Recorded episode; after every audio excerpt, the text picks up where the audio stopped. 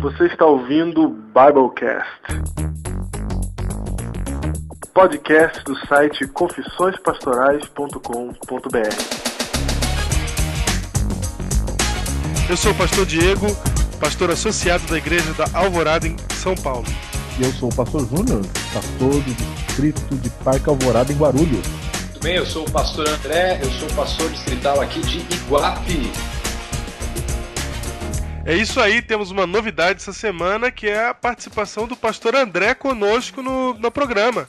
Pastor André. E por que novidade? Toda semana nós nos ligamos com o pastor? É, mas agora ele vai estar participando conosco na discussão do Biblecast. Que maravilha! E essa é uma ideia que nós tínhamos desde o começo, né? Primeiro a gente começou junto aí, né? aprendendo a fazer esse negócio de podcast e tal.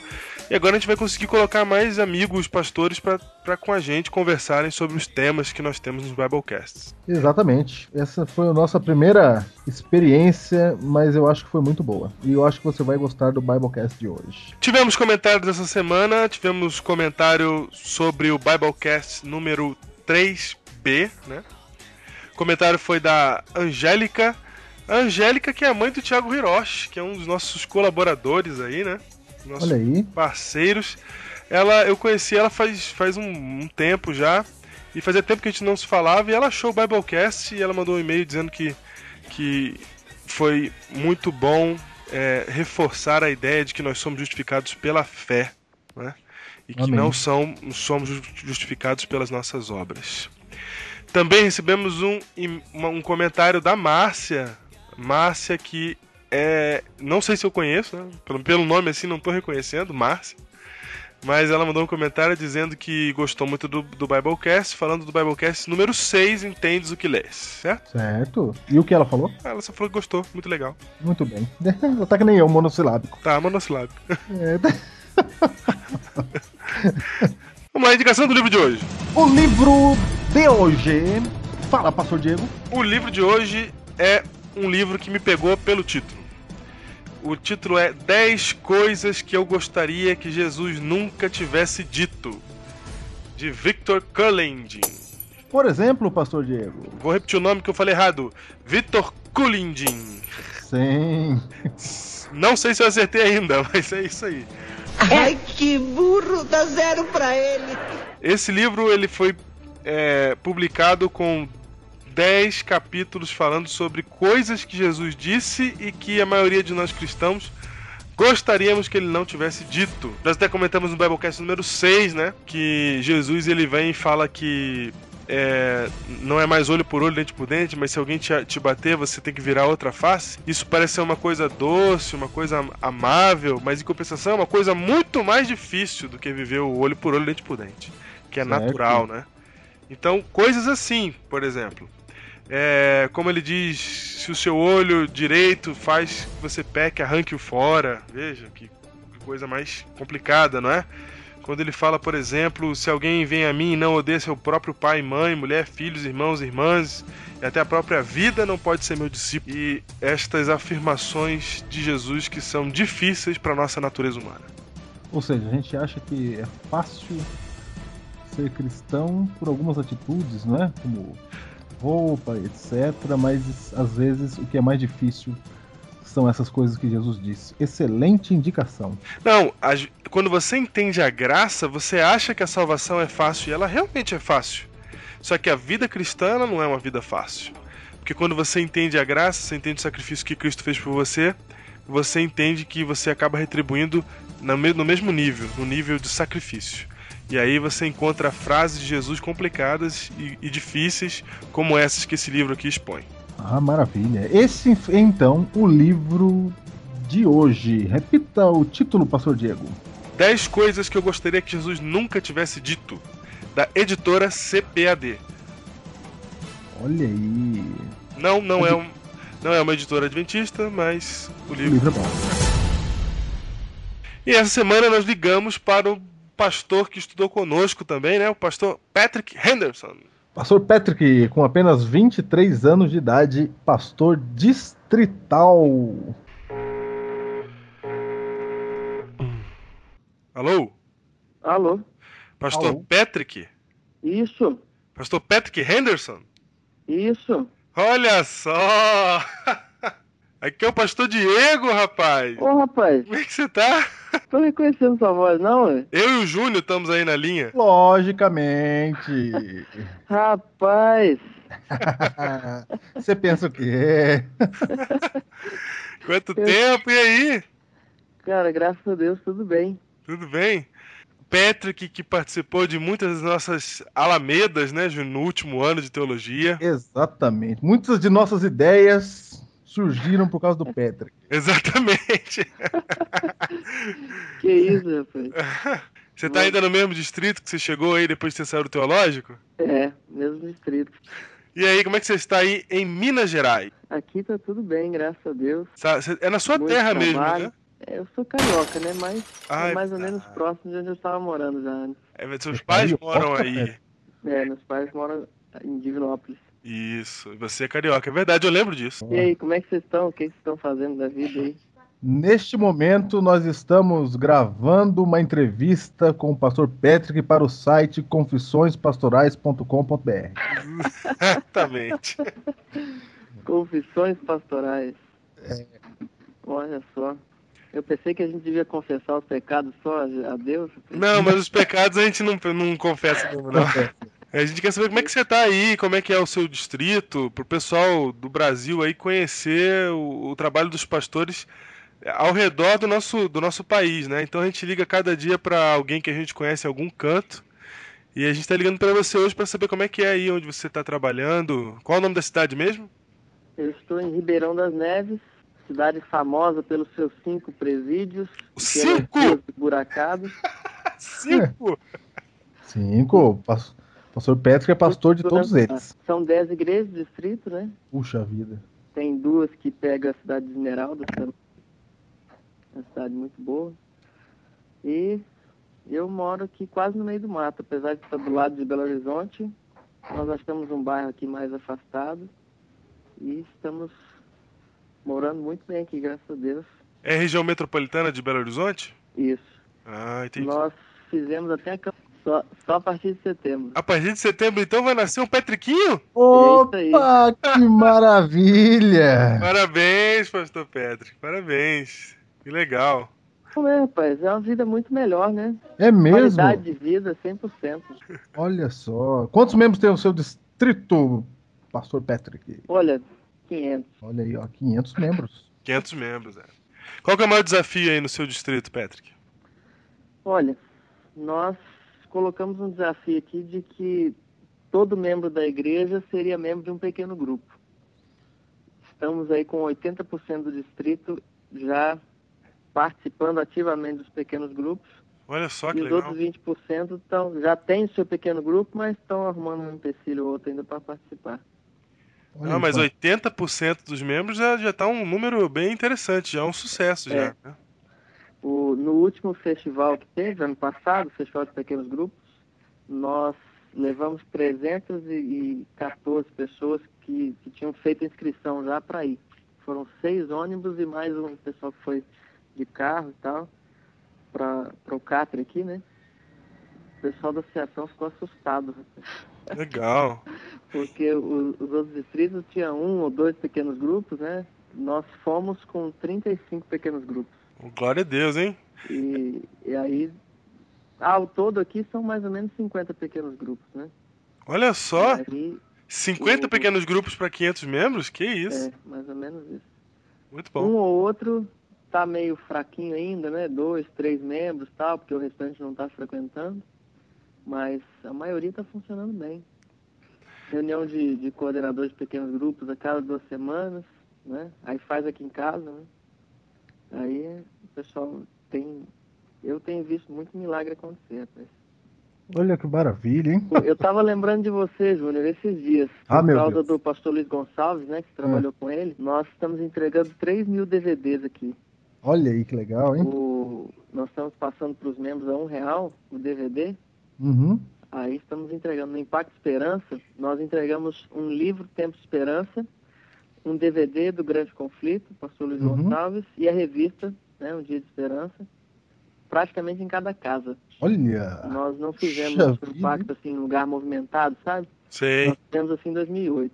E não foi bom, porque o pessoal desperdiçou muito material, né? Jogou no chão e tal, e muitos membros da igreja não participaram. Então nós fizemos o impacto através dos pequenos grupos. Cada pequeno grupo fez o seu impacto na vizinhança.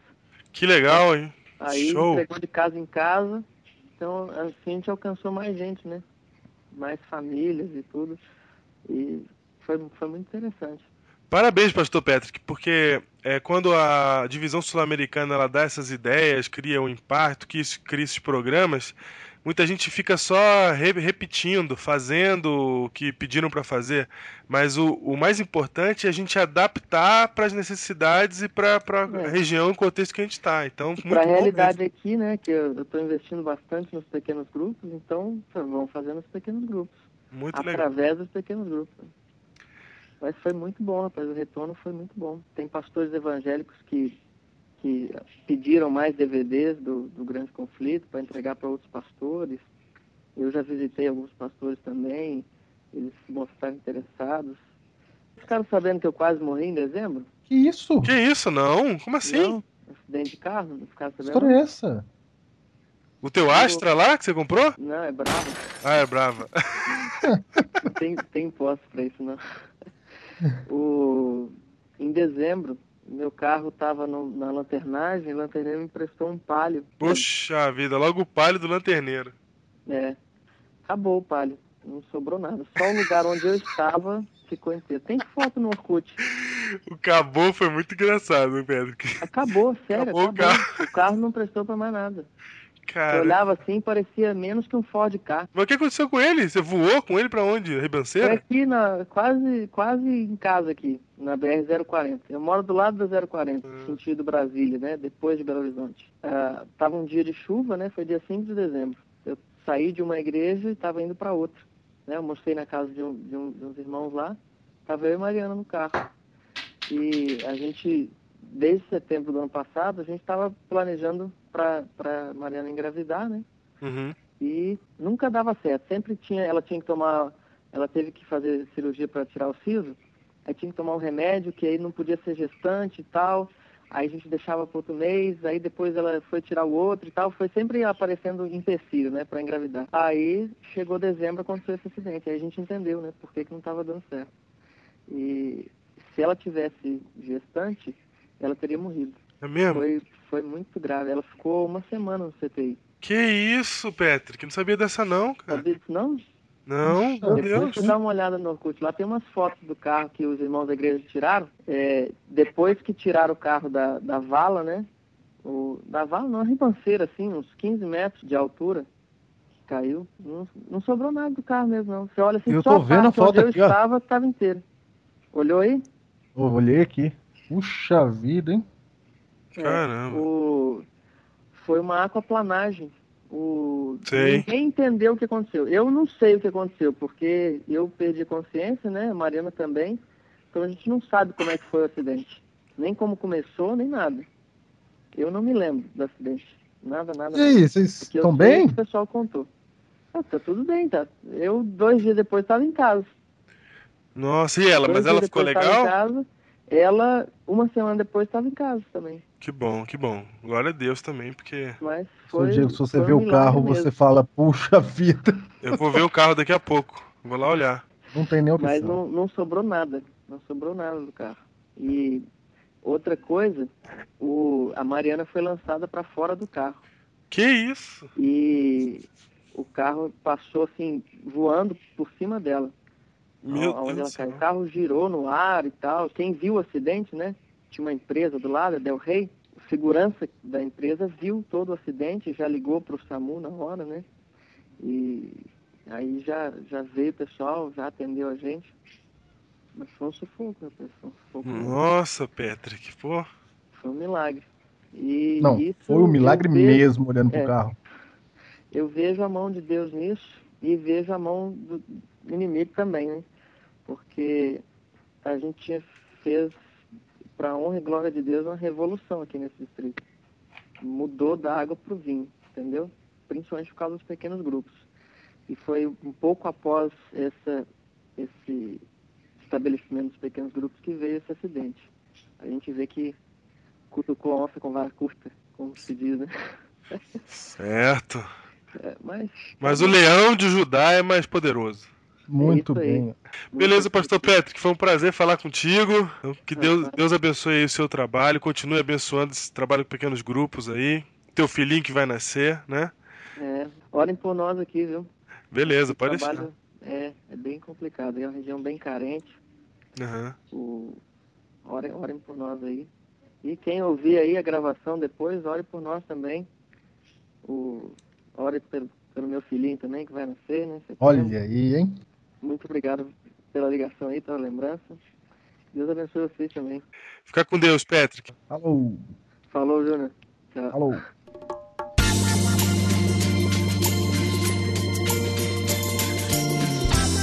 Tema de hoje, Júlio. O tema de hoje é o seguinte: joias ou pedras de moinho? Por que esse assunto, né? Por que esse título, Joias ou Pedra de Moinho? De onde veio isso? Esse assunto veio de uma questão aí nos nossos ouvintes dos Biblecasts anteriores. A nossa querida Maria Júlia, lá de, de Bragança Paulista, ela perguntou o seguinte: por que tantas regras na igreja adventista, como por exemplo a proibição do uso de joias? E nós prometemos para ela que faríamos um Biblecast só sobre isso. Exatamente esse dia chegou. E olha só, Maria Júlia, vai ser tão especial que temos a presença do terceiro componente, do terceiro integrante, né? Isso. Pastor André Silva está conosco aí. Nós, nós não somos o CQC, mas temos o terceiro integrante. Poxa vida, é isso aí. É, muito bem.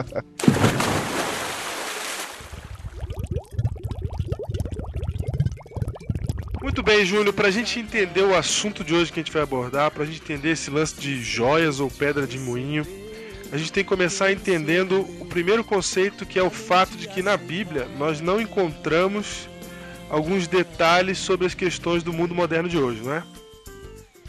Você sabe que as pessoas gostariam que tudo tivesse escrito na Bíblia. Ou não só gostariam, como acham que assim é. As pessoas acham que tudo é escrito na Bíblia. O, o- quantos centímetros tem que ter seu cabelo, quantos centímetros tem que ter a sua saia. As pessoas querem detalhes. Detalhes. Qual, qual canal de televisão pode assistir, né? Até que hora detalhes. pode namorar. Exatamente. O que, que eu posso fazer na internet no sábado? Todos esses detalhes aí. As pessoas gostariam de, de ter isso, esperam isso. Queriam que a Bíblia tivesse isso e alguns até, parece, como você bem afirmou, viver uma vida como se realmente isso existisse. Mas se você olhar bem, tem muita coisa que não tem na Bíblia. A gente até citou aqui em outros Biblecasts, não tem internet, não fala sobre televisão, não fala sobre cigarro, por exemplo. Não tem nada lá falando e, então fulano de tal puxou um cigarro e fumou. Não tem. É, Por que, que a não fala? Se você ouviu o último Biblecast, você sabe que os profetas não escreveram para nós, escreveram para a sua época. E nós temos que pegar o princípio que foi colocado ali e aplicar para nós hoje. A questão agora é a seguinte: por que, que as pessoas querem tanto que, que na Bíblia tem esses pequenos detalhes? É muito simples. É muito mais fácil você receber uma lista de coisas para fazer do que você se envolver com Deus, né? Então, se você quer conhecer a Deus, se envolve com Ele ali, você sabe exatamente o que você pode e o que você não pode fazer. Mas, como a gente tem essa preguiça de fazer isso, de se envolver com Deus, de querer conhecê-lo, de ler a Bíblia, de saber quem Ele é, a gente fala assim: ó, Deus, me dá uma lista de coisas aí que eu vou fazer. É, essa foi a grande questão do, daquele tema bíblico, né? Quando aquele jovem chegou e falou: Senhor, o que, que eu tenho que fazer para ser salvo? É isso mesmo, eu queria saber o que, que tem que fazer, né? Me dá a lista aí que eu vou ver se eu- o que, que eu preencho aqui. E, e tem um detalhe aí que é, que é a vontade de viver no limite da graça, né? As pessoas elas querem ser salvas e quando elas não se envolvem verdadeiramente com Deus, não amam de verdade, elas querem saber até onde elas podem ir sem perder a salvação delas. Né? Elas querem andar no limite, quer pisar na linha ali. É, exatamente, É. tem duas coisas. Primeiro que a Bíblia, ela não traz todo de fato, como nós estamos falando, né, todos os assuntos que nós gostaríamos de, de às vezes ter, mas ela traz tudo aquilo que é necessário para a salvação do ser humano. Exatamente. E essa questão do limite, ela é interessante porque o limite ele serve para você ficar mais longe possível dele. Quanto mais longe do limite você estiver, mais seguro você está. Né? Perfeito. Mas como você falou, de fato isso não acontece. A gente quer saber qual o limite para ficar bem na linha, na corda bamba ali, para aproveitar tudo que posso ter. Né? Cara, é por isso que eu chamei o André, Júnior. Vou falar pra você. Nós nem combinamos e ele foi direto. Não, é? É isso. Exatamente, André. Os limites eles existem, eles são para que você fique longe deles, porque é muito simples. Se você ama a Deus, você não vai falar assim, olha, eu vou fazer o que ele quer ali no limitinho, sabe? Vou, vou quase, vou esbarrar no que eu não posso fazer. Não, se você ama ele, você fica longe do negócio. Você quer ficar o mais Por exemplo, longe vou dar, um possível. exemplo, vou dar um exemplo prático. Pastor André, você já ouviu a história de que o casal de namorado só pode namorar até 10 da noite, que senão o anjo vai embora? Ai, Já ouvi. o anjo bate cartão, né? Eu não li isso ainda, mas todo mundo fala. É. Agora o detalhe, se, se, se é assim mesmo, o camarada ele vai namorar até. 9,59 e 59 segundos. É, e na prática deveria ser o contrário. Se tá escrito 10, Deu Ou 9 seja, horas, deu 8 horas, ele já tá já Isso. ficando a mula. chega. E tem uma coisa que aí é fato: o horário do pôr do sol, por exemplo, não é? Uhum. É Se o pôr do sol é 6 e 10, tem gente que vai até o limite. Vai. Meu amigo, que dá de gente no mercado? 5h35, Não é? 5h40. Pastor, vim aqui rapidinho fazer uma compra, não deu tempo e tal. Aham, muito engraçado. A gente quer sempre chegar no limite. Quando você falando de namoro aí, você me lembra o seguinte: que sempre que tem JA, alguma coisa com pastores e tem perguntas sobre namoro, sempre pergunta assim o que pode e o que não pode no namoro. Porque Então. eles querem saber até que, que posição geográfica, até onde eu posso ir no corpo da namorada e do namorado, né? Não, o povo quer saber o que. É, não, é isso que você falou, pastor Diego, é o, é o, é o. O povo quer saber o que pode e o que não pode. Mas sabe o que eu acho interessante? É o seguinte, porque Deus dá um senso na nossa mente, e a gente sabe que esse senso é o Espírito Santo, daquilo que se deve e não deve fazer. Tem muitas pessoas que nem conheceram a Bíblia, nem leram a Bíblia, mas elas sabem, por exemplo, matar errado, roubar errado, porque há um senso, primeiro, da lei de Deus no coração do homem Isso. e o Espírito Santo agindo na mente. Agora, o que eu acho interessante é assim, é, o que é o namoro? O namoro é conhecer alguém. E conhecer no sentido como a pessoa é, como é o caráter dela, aquela coisa toda. Só que a gente começa a misturar um namoro secularizado com um namoro que Deus pediu que, que seja o, o- o- o correto, né? Só que a gente fala assim, poxa, mas o namoro correto de, de ah, só conversar, só se conhecer e dar um beijo, aquela coisa toda, né? Boring. É muito, muito simples. Então, pra que, que eu vou fazer isso aí? Eu, eu posso já fazer um test drive antes, porque vai que eu não gosto. Aí eu me caso e tal, vou ter um problema sério depois e vou ter que me separar e aquela coisa. Então, é meio complicado.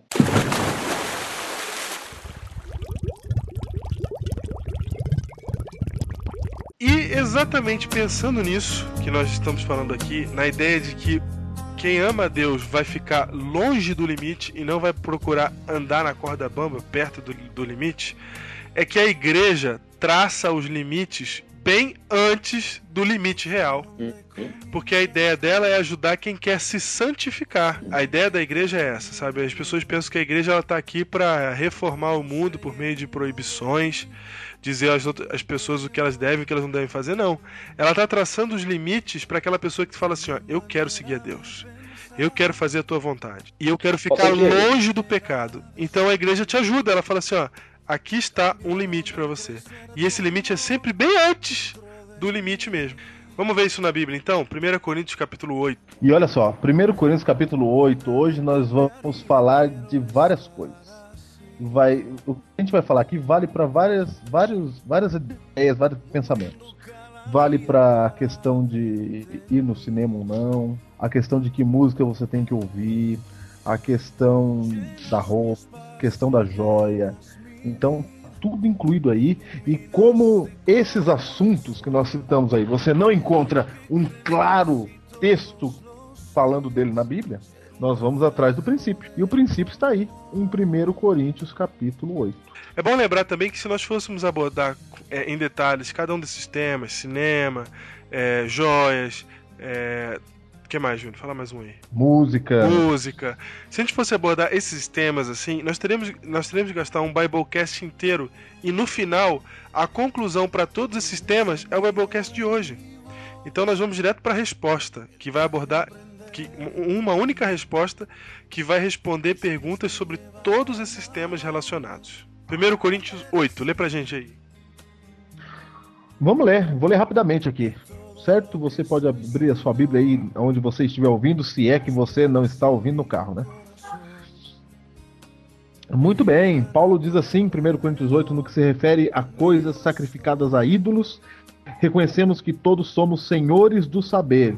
O saber ensoberbece, mas o amor edifica. Olha, Paulo começa firme aqui. Olha, onde está escrito carne sacrificada a ídolo, coisa sacrificada a ídolos, esse era o problema na época de Paulo. Isso. Esse era, Porque- hoje em dia não tem esse problema. Hoje não tem, porque a ideia era assim: podia comer uma carne, eles, se ela foi sacrificada a um deus, a um deus pagão, algumas pessoas da igreja achavam que não podia comer. Outras pessoas da igreja achavam que não tinha problema. Então essa é a ideia, essa é a tensão. É importante dizer que era muito comum naquela época ter carne sacrificada a ídolos no açougue, porque a carne dos bois, desses animais que eram sacrificados, sobrava e fazia o quê? Ia ser vendido no mercado. E aí Exatamente. a pergunta era: pode comer ou não pode comer a carne que foi sacrificada a um ídolo?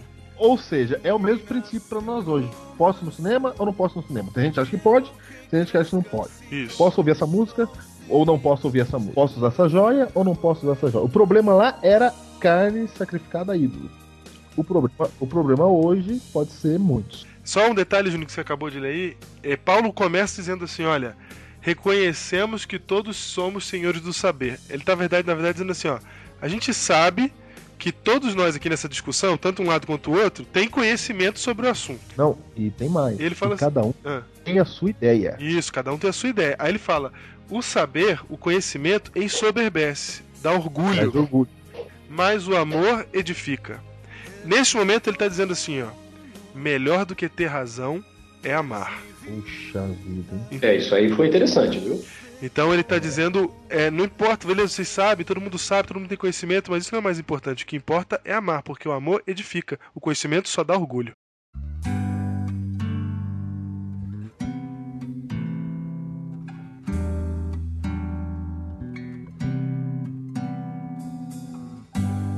Então veja aí, ó. A ideia é o seguinte: todo mundo é o senhor do assunto nesse caso aqui, ó. Senhores do saber. Então, por exemplo, na questão da música, pastor André, tem um Oi. grupo jovem diz que pode ouvir. E, e- e nós temos aqui com um doutor em música hoje. É verdade. Não é? Imagina. É. pastor André, você sabe que ele já foi músico secular, não é? certo. É, você, você gostou- você gostou da frase, né? Claro, é. Ele tocava guitarra, esses instrumentos assim que devem ser plugados na tomada. Então, por exemplo, na igreja você tem sempre a atenção. Os mais jovens querendo uma música que os mais velhos nunca concordam com ela. E é sempre assim. Pastor André, como é que faz isso aí? Eu acho eu acho interessante essa história aí, pastor Júnior, porque assim, você vai para a igreja e qual é o objetivo que você sai da sua casa, põe a sua roupinha, vive debaixo do braço e vai para a igreja? Qual é o objetivo? Você vai lá para adorar a Deus. Se você vai lá para adorar a Deus, você tem que pensar que você é um adorador a mais no corpo de adoradores da igreja. E uma música às vezes faz bem para você, não faz bem para uma outra pessoa.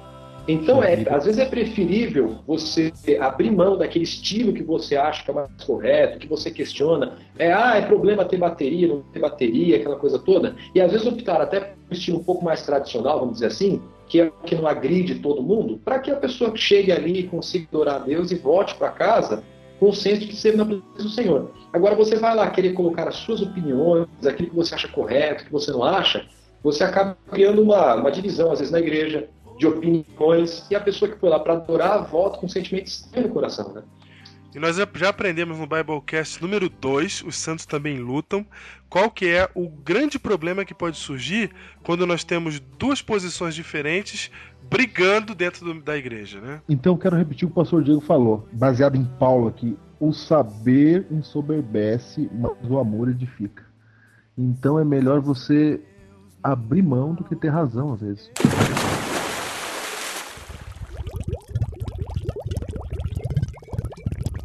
E olha o que Paulo diz, verso 2: Se alguém julga saber alguma coisa, com efeito não aprendeu ainda como convém saber. Olha, Paulo está dizendo que se você sabe, se você conhece, você tem que saber. Paulo está citando aquele filósofo que diz assim: quanto mais você sabe, mais você descobre que menos você sabe. Exatamente. Eu esqueci E quem é esse filósofo. verso 3. Mas se alguém ama a Deus, esse é conhecido por ele. Mais uma vez ele enfatizando a importância do amor. Verso 4. No tocante a comida sacrificada a ídolos, ou no seu caso, no tocante a joias, no tocante ao cinema, no tocante à música, no tocante que você quiser colocar no lugar aí, todas essas, essas questões que, que nós chamamos de área cinzenta, né? Que não temos ali um claro ensinamento bíblico. Então, no tocante à comida sacrificada a ídolos, sabemos que o ídolo de si mesmo nada é no mundo e que não há senão um só Deus. Olha o que, que Paulo está falando aqui. Paulo está dizendo que não há problema a comer carne sacrificada a ídolo. Percebeu, pastor Diego? Aham. Aí entra um detalhe muito importante. Há algumas coisas que nós não fazemos e que a igreja diz que não é para ser feito, mas que realmente não tem problema. Agora, alguém pode estar pensando assim, puxa vida, mas eu não concordo com isso. Eu acho que não, não pode fazer isso, não pode fazer aquilo, no cinema é pecado, quem vai para o cinema é porque está longe de Nós Cristo. não dissemos que não é, pelo amor de Deus. Exa- é, exa- exatamente. Mas enfim, quem pode pensar assim, né? Quem vai para o cinema está longe de Cristo, quem ouve essa música está longe de Cristo.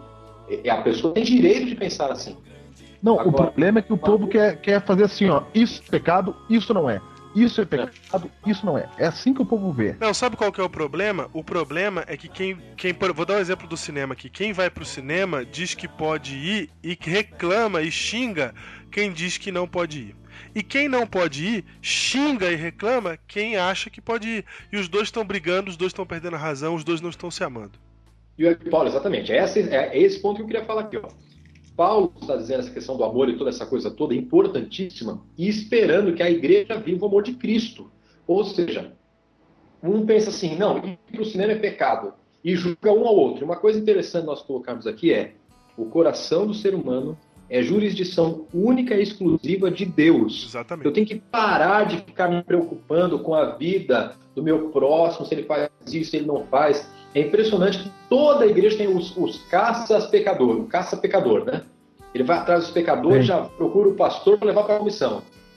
E a própria comissão da igreja, eu sei que não é assunto aqui, e quando a gente vai no manual, manual da igreja, diz que a disciplina ela deve ser aplicada para restaurar. E as pessoas vão atrás só para ver se a pessoa é pecadora e para puni-la.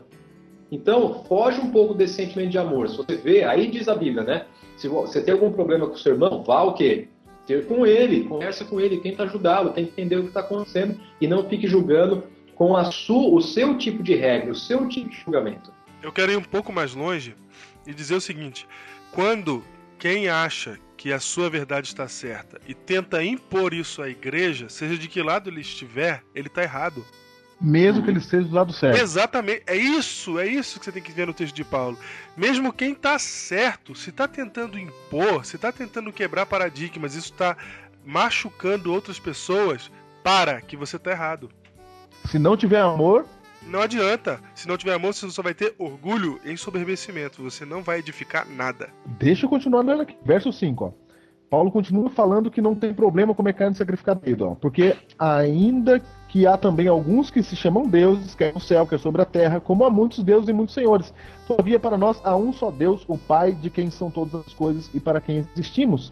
Em um só Senhor Jesus Cristo, pelo qual são todas as coisas e nós também por ele. Então, Paulo, ele faz um apelo aqui, ele disserta aqui, dizendo que comer coisas sacrificadas a ídolo não tem problema. Mas o verso 7 começa com uma conjunção adversativa, pastor Diego. Conjunção adversativa. O que é isso? Entretanto, Entre... Paulo fala assim: entretanto, apesar de não haver problema em comer coisas sacrificadas a ídolos, Porém, porém, todavia, não há esse conhecimento em todos. Puxa vida, pastor Diego nem e pastora. todo mundo entende. Agora, sabe o que é interessante? Se você for ver os comentários com relação à carta de, de Paulo, né, 1 Coríntios, olha os problemas da igreja de Coríntios. Tinha um caso de incesto na igreja de Corinto, Capítulo igreja de Corinto, né? É, processos contra membros da igreja, abuso da liberdade cristã, capítulo 6. Exatamente, caos reinante nos cultos da igreja, inclusive na ceia do Senhor. Capítulo 11. E aí ele responde perguntas sobre casamento e a vida de solteiro, questões da Capítulo comida consagrada aos ídolos e atividades Capítulo- sociais realizadas nos tempos pagãos, se a mulher deve cobrir a cabeça ou não. Percebe o problema da igreja de Corinto? Ninguém está preocupado em salvação, gente. E às vezes a gente começa a ver esse- essa mesma coisa dentro da nossa igreja. Ninguém está preocupado em salvação, mas sim na regra do pode e não pode. E se eu posso e aquele faz e não pode, eu tenho que caçar o camarada. Eu estou me limitando, os outros- o outro tem que me limitar também. Se limitar Uhum. também. Você sabe que gera um círculo vicioso, né? Se alguém na igreja é tratado com injustiça, e a injustiça ela pode ocorrer às vezes. Talvez você que esteja ouvindo já foi vítima de injustiça. E o pior, e um dos problemas, das consequências da injustiça é que aquele que é tratado com injustiça, ele ele fica, ele é injusto com outras pessoas. Ele espera o mesmo tratamento com outras pessoas.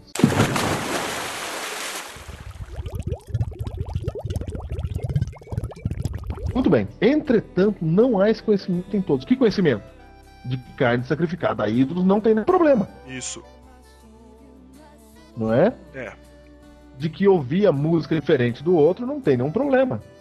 Porque alguns, por efeito de familiaridade até agora com os ídolos, ainda comem dessas coisas como a eles sacrificadas. E a consciência destes, por ser fraca, perceba isso, venha contaminar-se. Eu vou usar o exemplo do pastor André agora. Beleza, vai lá. Aí diz assim, ó, por efeito da familiaridade até agora com o ídolo, e esse é o assunto de Paulo que está aplicando para nós hoje, porque se você ouviu o Biblecast passado, você já sabe o que nós estamos fazendo aqui, não é? Nós estamos trazendo o texto para os nossos dias O princípio. princípio. Então, olha só. Então, por efeito de familiaridade até agora com o ídolo, ainda comem dessas coisas como a eles sacrificadas. Então, Paulo falou assim: ó, quando eu como, eu nem sei se foi sacrificado ou não para ídolo. Mas quem veio desse mundo, Acha quem que isso é um praticava, problema. esse- quem, é, quem praticava esse tipo de religião, acha que, esse- que isso é um problema. Por exemplo, o pastor André, ele, quando era um músico secular, ele tocava rock. Aham.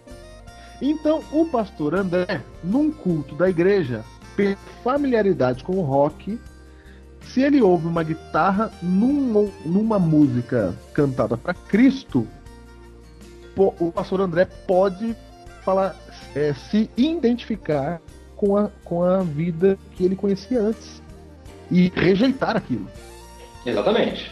não é? É, Então- porque assim, Diga, pode falar. é, todos, todos nós temos, temos a experiência de vida da gente. Antes da igreja e depois da igreja, e mesmo aqueles que nasceram na igreja, tem uma história antes da sua conversão e depois da sua conversão. E tem coisas que você ouve e tal, que ecoam a vida passada. E aquilo de forma nenhuma vai fazer, porque a vida passada você quer que fique no passado.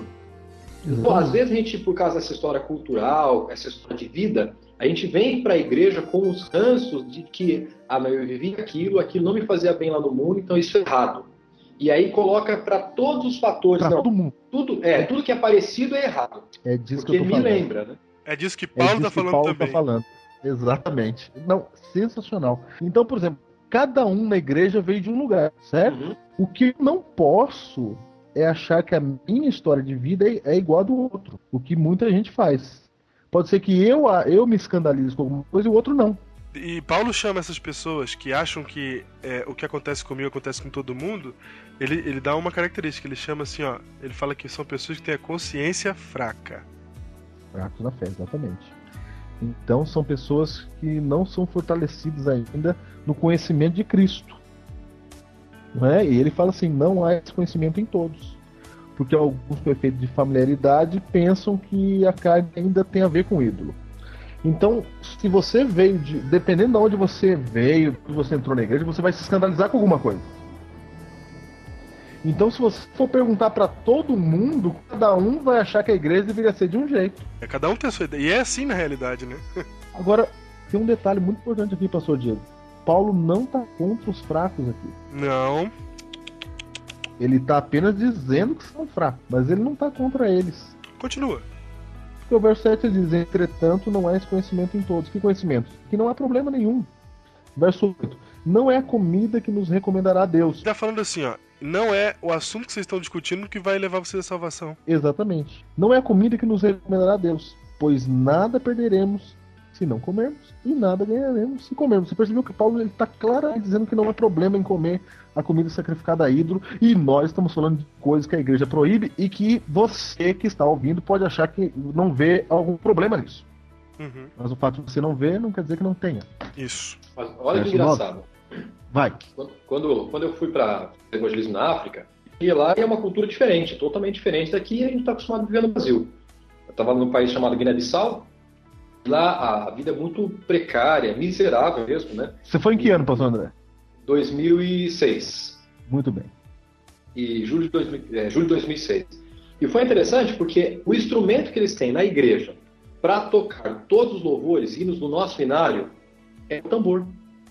Que Ah, para nós, exatamente, que para nós dá uma ideia, exatamente, que é, que é uma coisa que tem a ver com candomblé, com esse tipo de religião. Macumba. Mas lá, exatamente, é. Mas lá dentro das nossas igrejas tem um tambor, tem um camarada que é músico do tambor e toca todos os inário na liturgia toda de um sábado no tambor. E é a coisa mais linda do mundo. Mas eu não posso pegar o tambor de lá, de Guiné-Bissau, e às vezes trazer para aqui uma igreja do Brasil e tocar, porque isso vai escandalizar, meu irmão. E aí eu preciso. Essa é a maturidade que Paulo espera que a gente tenha. Isso, Qual vai ser- é, Isso. qual vai ser o problema? Lá eles tocam tambor, e Deus aceita, eles vão para o céu. Mas se eu pegar o mesmo tambor aqui e tocar e eu não vou para o céu, não, não é isso que Paulo está dizendo. Mas é que eu vou atrapalhar a mente de algumas pessoas, a vida espiritual de algumas pessoas. Então, se é para atrapalhar, deixa o tambor da África na África e toca o seu pianinho, o seu órgão aqui no Brasil, que é aquilo que as pessoas estão acostumadas. Então, tem muita dessa questão cultural, né? Exatamente. André, você falou um negócio muito importante. Quer dizer, então, que tem coisa que é pecado em um lugar e a mesma coisa não é pecado em outro? Aí sim, fomos surpreendidos novamente. É que na realidade nenhuma das duas é pecado, né? A forma que eu enxergo com as minhas regras, com a minha cultura, que aquilo não é permissivo. Mas a Bíblia em nenhum momento diz isso. Não, o que eu tô querendo dizer é o seguinte: tem coisa que eu posso fazer numa igreja e essa mesma coisa eu não posso fazer em outra. Exatamente. Porque não que É ela assim? seja um pecado em si, mas ela, por causa da circunstância, ela vai se tornar um pecado. Ou seja, quer dizer que tem coisa Ou que eu vai, posso melhor, vai se tornar um tropeço na realidade. Isso. fazer. Então tem coisa que eu posso fazer aqui na minha igreja de Guarulhos e que eu não posso fazer, talvez, na igreja de Guape. Com certeza, não tem a mínima dúvida disso. Tem tem coisa que eu posso fazer numa igreja do meu distrito e não posso fazer em outra. E aí, aqui, mas, aqui isso, tem um mas problema. isso é, mas isso é fantástico, porque eu sempre achei que pecado é pecado. Sabe o que, que é interessante nesse momento? É que agora, ouvindo o Biblecast, tem gente que tá estribuchando no chão, desesperado, porque quer que todas as igrejas adventistas sejam iguais em todos os lugares, porque quer que Meu todo Deus. mundo faça o que ele faz. Meu Deus do céu, é verdade. E aí, quando você, Você já- fala que uma igreja pode ser de um jeito e outra pode ser do outro, parece que você tá desmembrando, parece que não é mais o mesmo grupo, o mesmo corpo, e a pessoa fica louca. Só lembrando aqui que nós não estamos falando daquilo que está claro na Bíblia. Todas as igrejas adventistas do sétimo dia guardam o sábado, isso é claro. Isso. Exatamente. A nossa regra de falando- fé e prática é uma só. É uma só. Exatamente. Nós estamos falando da área cinzenta, daquilo que tem a ver com cultura, daquilo que tem a ver com costume, como o pastor André citou o caso da África lá. Você sabe que eu fui para Cabo Verde, o pastor André. Aham. E lá, por exemplo, se assistir novela é removido da igreja. Aí, ó. Aí, ó. Só. Aí, ó. Traz isso pro Brasil pra você ver o que É acontece. removido da igreja. É, lá em Guiné-Bissau não, não, não rola porque eles estão assistindo a novela da Globo, inclusive, lá, rapaz. Todo mundo assiste, ah, beleza. Não, então, em Cabo Verde, e quando eu ia fazer ficha de batismo, perguntava: assiste novela, não pode batizar. Ou se tá batizado e assiste novela, eles removem da igreja. Isso funciona em Cabo Verde. Mas aqui num canto do Brasil também tem isso ainda. Então, E, e- e assim, e aqui já no Sudeste a gente não tem. Aqui o povo vê novela à vontade e acha que tá tudo certo. é, embora nós não concordamos com isso também. Mas isso também, é, a gente fala que não concorda, é minha, eu não concordo pessoalmente, mas não é uma, não tá escrito lá no- no- na doutrina da igreja. Quando você vai se batizar, não tá escrito lá no voto batismal, não pode ver novela. Não tá dizendo. É disso que a gente tá falando. É disso que a gente tá falando, das coisas que não estão escritas. Exatamente. Então, é você que não, não tá claro. não, é, não não estamos dizendo que agora temos que instituir a exclusão para quem vê novela no Brasil. Não é isso que a gente tá falando. O que a gente tá dizendo é o seguinte: existe uma diferenciação. Se você perguntar para mim se é certo ou não ver novela, eu vou dizer na tua cara que não é certo. Mas eu também não vou excluir você e nem quero que isso aconteça. Entendeu? Eu vou dizer pra você, Vou dizer. mas se for, se me pedirem pra falar pra uma multidão, É, eu vou falar. eu falo diferente. E tem tanta coisa pra falar. Não, aqui tem um detalhe importantíssimo. Vai- eu, eu quero deixar esse detalhe pro final. Continua.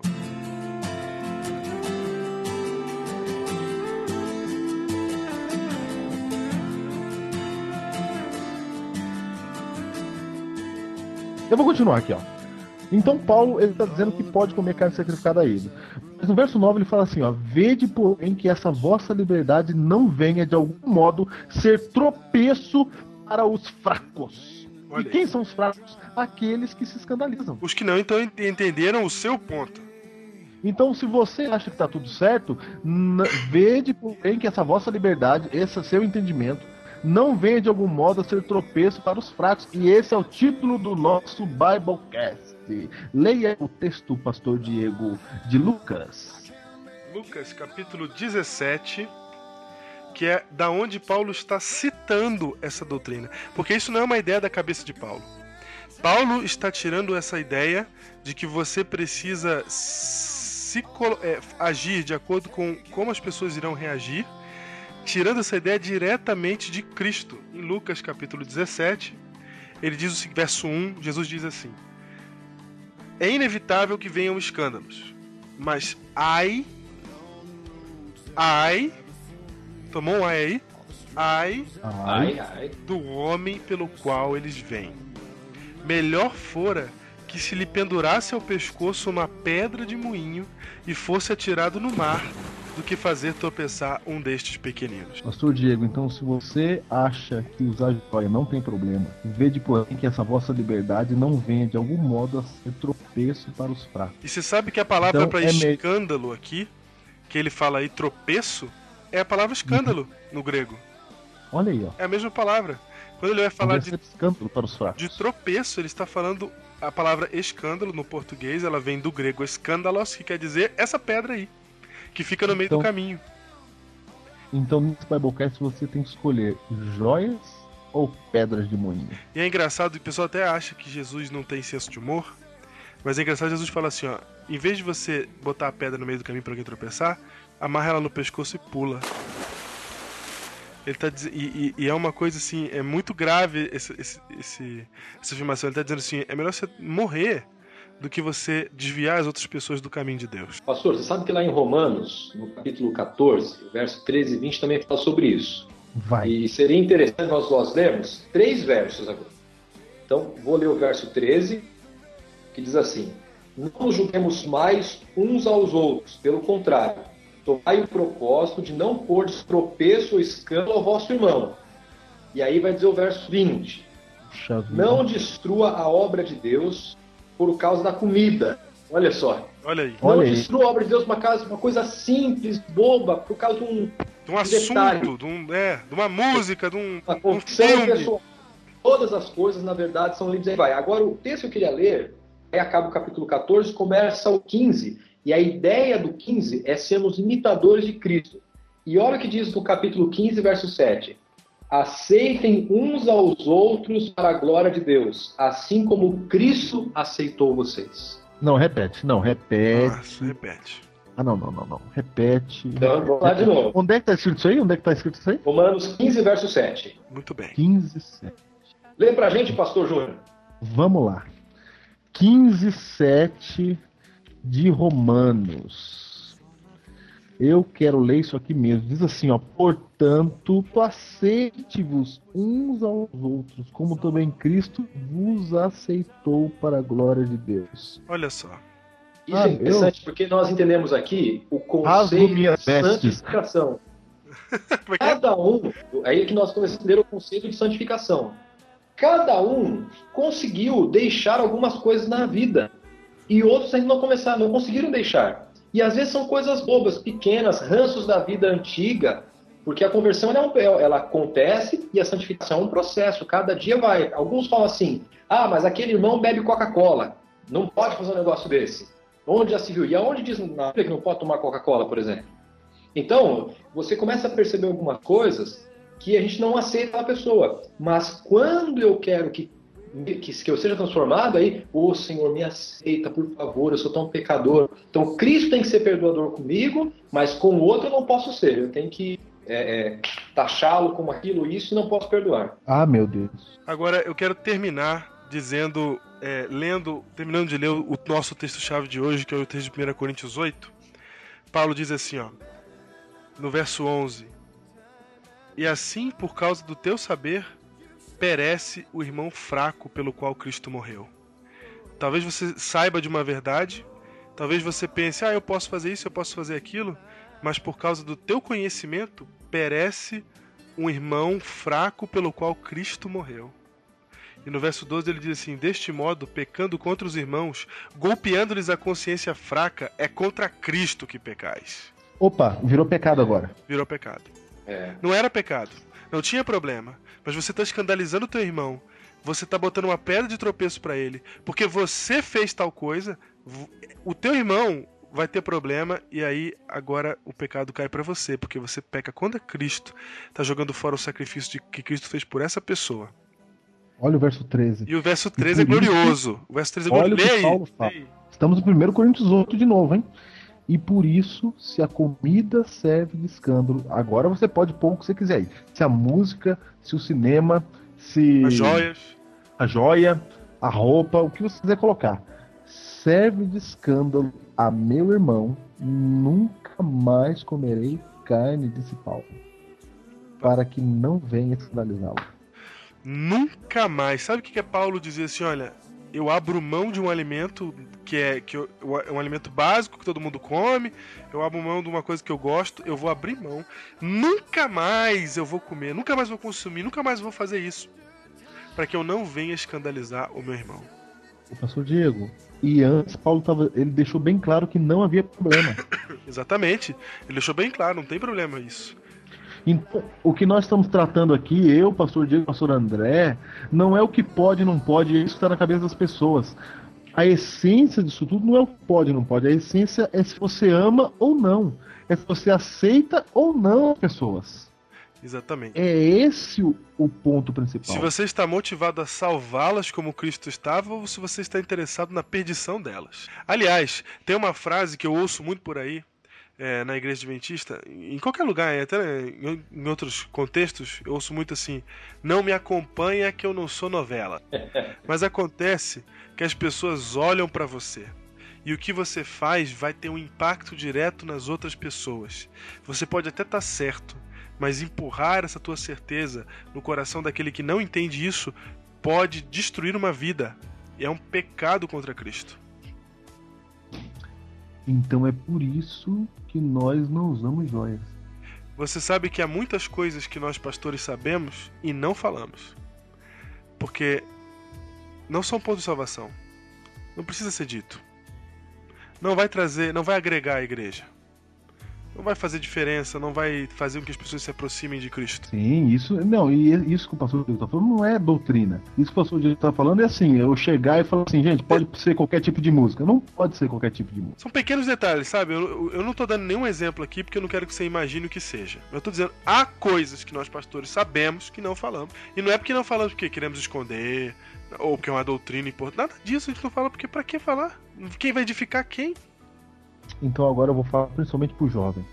Jovem, você que tem conhecimento, você que conhece e você que acha que aquele ancião da igreja ele ele tá pegando no seu pé por alguma coisa aí, você tem que se lembrar desse detalhe aqui. Se o que você pensa em fazer causa escândalo e isso se torna pecado, é melhor você amarrar uma pedra de moinho no pescoço e atirar no mar. Agora, se você está com esse problema, veja isso como uma coisa que, para te ajudar, está mais próximo de Cristo. Se tem alguma coisa que está assim, te, tá te incomodando, puxa vida, mas a igreja devia ser mais aberta, mais mente aberta, mais isso, mais aquilo. Só dizer uma coisa para você: a igreja adventista tem problemas, a igreja adventista tem dificuldades, mas a igreja adventista não é um problema e ela não é uma dificuldade. Ela é a igreja de Deus na terra.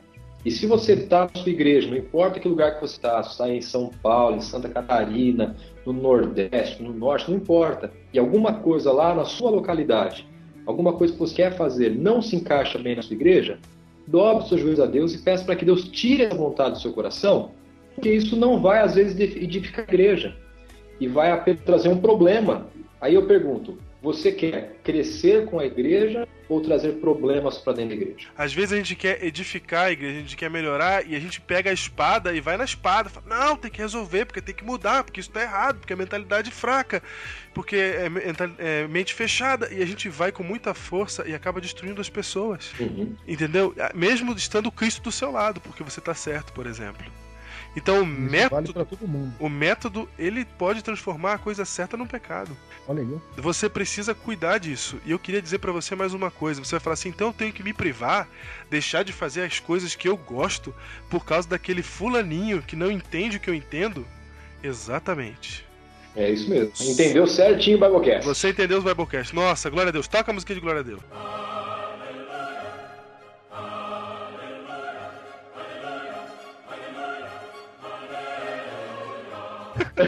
E pastor Diego, e agora que você está falando que tem que se privar, é isso que Paulo está ensinando. E, e, veja só, para quem já ouviu a, a, nossa primeira série de Biblecast, a relevância do Adventismo, você vai se lembrar que nós fomos chamados para um propósito. Pastor Diego e pastor André, eu quero contar uma história que aconteceu em 91. Foi em 92. Vai. Senta que lá vem a história. Naquele dia, o Brasil estava vivendo o processo de impeachment do presidente Collor. E o presidente Collor, para pedir apoio para a população, ele foi na TV, numa certa ocasião, e pediu para que o povo brasileiro saísse nas ruas vestido de verde e amarelo. Ele disse: se você me apoia, saia na rua vestido de verde e amarelo.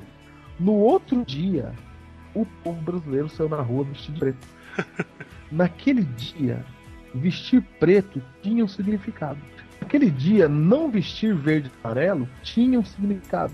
Então veja só, naquele dia vestir preto mostrava de que lado você estava. Se você torce para um time de futebol, você sabe que vestir as cores do seu time mostra de que lado você está.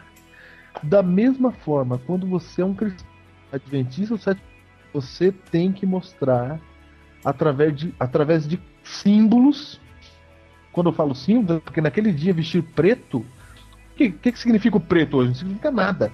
Mas naquele dia tinha um significado. Então, o que significa não ir ao cinema? Significa... Talvez você não, não sinta relevância nisso. É a nossa bandeira. É as nossas, são as nossas cores. É o que a gente está vestindo. É o que a gente está mostrando para o mundo. E você que está nos ouvindo está sendo chamado por Deus a vestir as cores de Cristo e viver testemunhando do amor de Cristo para as pessoas. Na contramão do pensamento. Você não tem que andar como o mundo anda. Todo mundo, todos os seus amigos vão pro cinema, todo mundo faz essas coisas, mas você não tá andando no, no ritmo que todo mundo tá andando. Você tá na contramão. Você tá num, num, numa comunidade, numa sociedade alternativa guiada por Cristo Jesus. É e, por isso que você tem que se privar de algumas coisas, sim. E nessa sociedade, há muitos do seu lado que, se estiverem entrando no cinema, não vão entender. Há muitos do seu lado que estiverem entrando no cinema vão falar assim: por que, que esse jovem que é adventista está fazendo isso se há anos temos feito o contrário?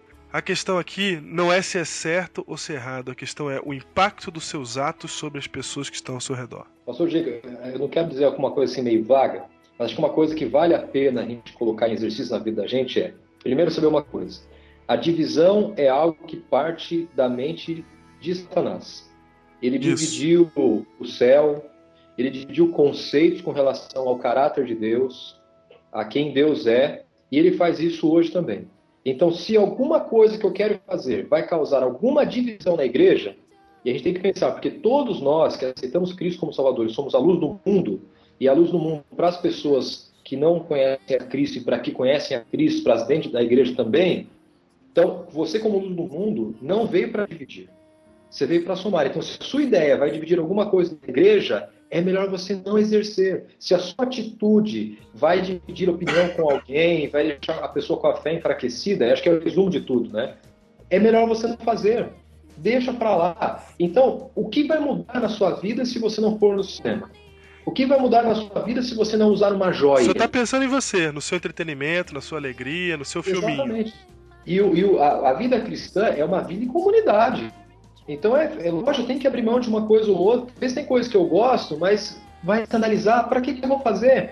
A minha alegria está em viver com a família de Cristo. E na família da gente, a mesma coisa. Quem tem é família grande, por exemplo, sabe o problema que tem. Às vezes um gosta de assistir um canal, outro gosta de assistir outro. E alguma hora tem que abrir mão porque não dá para assistir dois canais numa televisão só. Agora eu vou te dizer o seguinte, que esse sacrifício, ele tem mais uma razão aqui.